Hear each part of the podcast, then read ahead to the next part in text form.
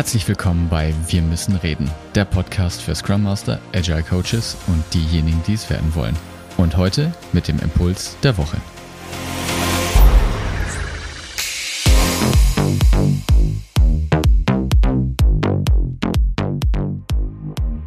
Heute schauen wir uns an, was ein agiler Adapter ist. Nun, immer da, wo Agilität auf Strukturen von Steuerung und von Kontrolle treffen, meistens zu beobachtenden Konzernstrukturen, dann behindern die, diese Strukturen die Agilität und das agile Arbeiten. Und natürlich wäre es toll, wenn diese Strukturen so wären, dass es das nicht wäre. Aber manchmal ist es eben nötig, hier eine Brücke zu schlagen von der agilen Welt zur nicht agilen Welt. Und genau dafür ist ein agiler Adapter gut.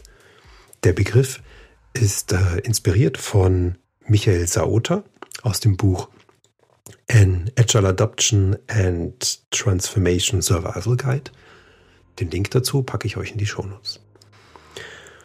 Diese Brücke, die wir da bauen, ist in der Beobachtung von euch bestimmt schon mal aufgefallen, aber ihr habt sie einfach nicht so benannt.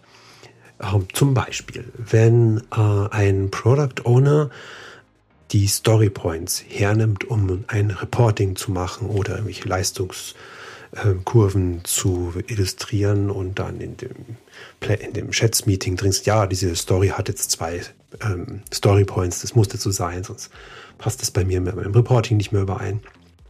Hm, meistens beugt sich dann das Team. Und ich habe aber auch schon Teams beobachtet, die machen dann so eine, dann sagen wir mal, Schattenschätzung.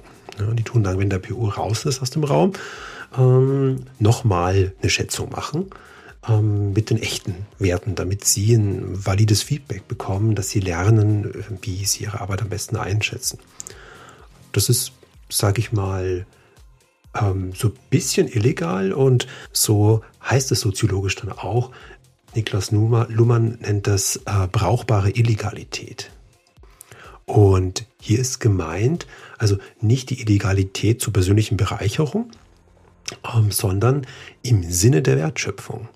Also Teams handeln im Sinne der Wertschöpfung quasi illegal, aber brauchbar. Also nützlich für die Wertschöpfung. Und die Graustufen sind, sage ich mal, sehr variabel und Disclaimer, ich möchte auch nicht hier zu ungesetzlichen Handlungen aufrufen, ja, aber in der Praxis können wir das überall beobachten. Ja, die Leute stempeln nach zehn Stunden aus und gehen wieder rein wo machen sie das? Natürlich nicht aus persönlicher Bereicherung, ja, im Gegenteil, sie haben sogar einen Schaden davon, ähm, sondern die handeln im Sinne der Wertschöpfung, im Sinne des Unternehmens. Und immer da, wo eben das der Wertschöpfung entgegensteht, sozusagen.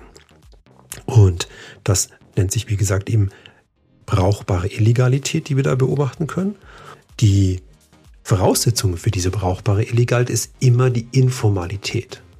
Das heißt, die findet immer jenseits der formalen Strukturen statt.